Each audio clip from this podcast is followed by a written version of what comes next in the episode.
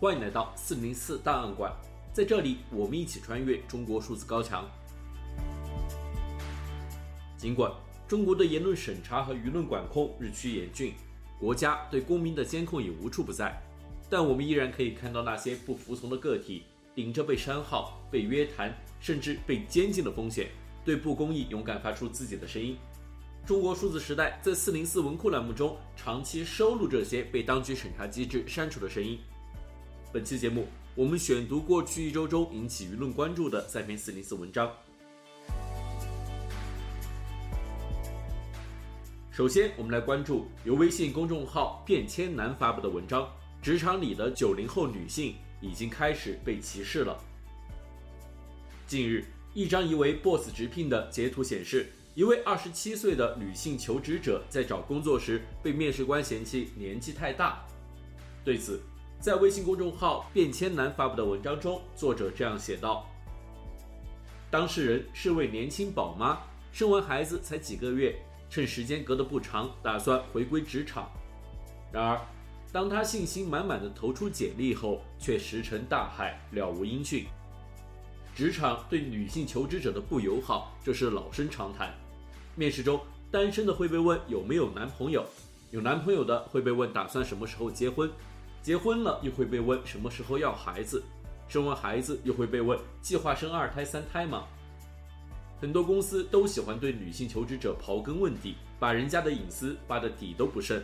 可一旦换成男性求职者，他们往往又不会问这么多，隔着双标的很。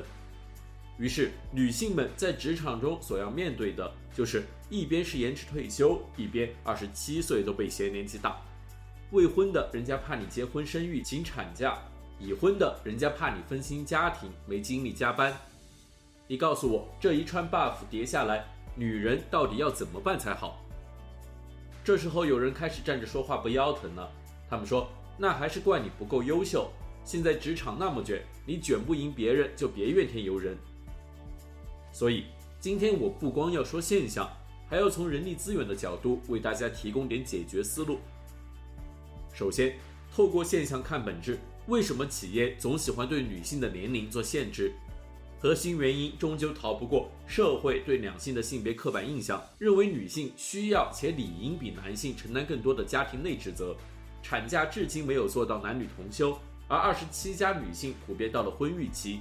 因此，当企业想让员工为公司奉献更多精力的时候，直接默认男性是比女性更好用的人选。其次，求职中被歧视了，别忙着郁闷，先问问法律答不答应。企业招聘时提出年龄要求是合法的吗？当然不合法呀，除非法律法规中有明确规定，或所在行业岗位有特殊要求，否则请一律参照我国劳动法规定，劳动者享有平等就业和选择职业的权利。最后，作为别人眼中的大龄女性，在职场内如何避免年龄坑？从目前趋势来看，大龄女性遭遇的职场歧视不会在短时间内消失。假如我们无法改变环境，就要想出应对的策略，勇敢拿起法律武器。弱势一方有没有公平，不可能全依着强势一方有没有良心，还需要你我用行动唤醒和诠释共同的主旨，用法律武器和不可阻挡的女性力量捍卫自己的权利。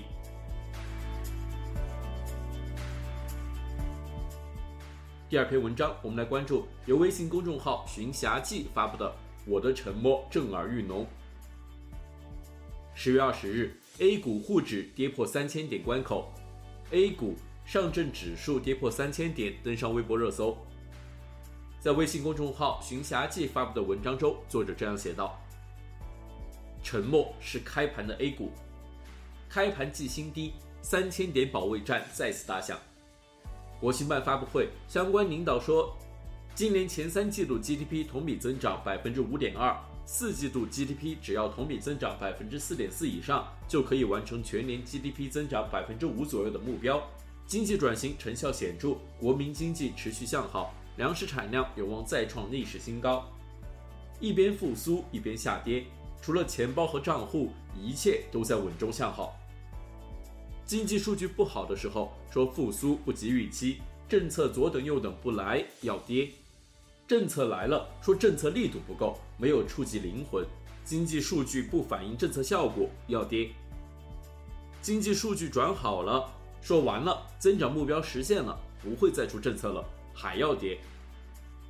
沉默是收盘的 A 股，喊超过五年一遇牛市的基金经理消停了，喊跟投我司旗下所有产品新增净申购额的百分之二十的基金经理安静了，喊股市已失去长期价值投资的基础，我们基于企业基本面的长线投资策略已经失效的基金经理举白旗了，喊现在这个市场看不懂、不明白、不会做，建议大家去买量化的基金经理认输了。代客理财的资产管理行业陷入了信任危机的泥潭，客户连骂都懒得骂了，卖出、赎回、销户头也不回，骂北向每天百亿流出，骂量化追涨杀跌，骂融券搞坏生态，骂 IPO 斩草除根，回头一看，都是自己人在搞自己人，沉默是日复一日的 A 股。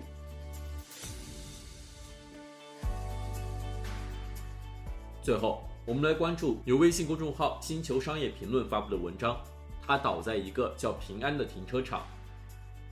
十月初，内蒙古货运司机郝玉柱在运输途中去世的新闻引起网民关注，众多网民感慨：司机郝玉柱和千千万万的普通人一样，都是时代的一粒沙。在微信公众号“星球商业评论”的文章中，作者这样写道：四十一岁的郝玉柱是李云车队的一个司机。三年前，郝玉柱把自己的车抵押，向李云公司借了一笔二十八万元的贷款，双方约定两年还清。郝玉柱每月还款一万三千二百元。三年过去，郝玉柱依旧有十三万欠款没有还完。每个月，李云都会给郝玉柱打个电话，郝玉柱会解释自己这个月为啥还不起钱。李云说：“引号，他从来不耍滑，就算还不了钱，电话都是第一时间接通。”然而，这个老实的小郝在八月时突然失联了。李云联系了郝玉柱平时车队的几个朋友，朋友们都说他们也联系不上郝玉柱了。同样联系不上郝玉柱的还有他的姐夫。七月十二日那天，二姐夫接到了郝玉柱的电话，说希望姐夫能给他打点钱。于是二姐夫给他转了三千块，那是最后一次联系到他。直到国庆节，大家才收到他的消息。他在自己的车里去世了。去年十二月，郝玉柱生了一场病，在西藏住院了三个月。出院后，郝玉柱只休息一个月，又回到了路上。车队老板李云劝他至少休养半年，但郝玉柱还是复工上路了。他不得不工作。去世前，郝玉柱曾给自己的一位卡友打过一个电话，要了两百块钱。他告诉朋友：“引号。”我已经一天没吃饭了。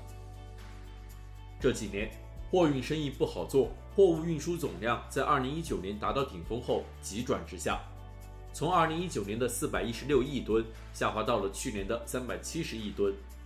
而与此同时，货运竞争却更为激烈，货车总吨位从2011年的一万零八百二十七万吨上升到了2021年的一万七千零九十九万吨。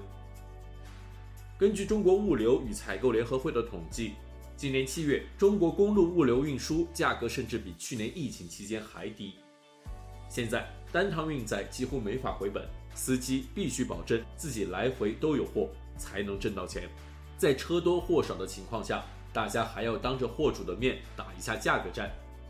就算一切顺利，司机们还要面对油价上涨、一些地区执法力度收紧等等问题。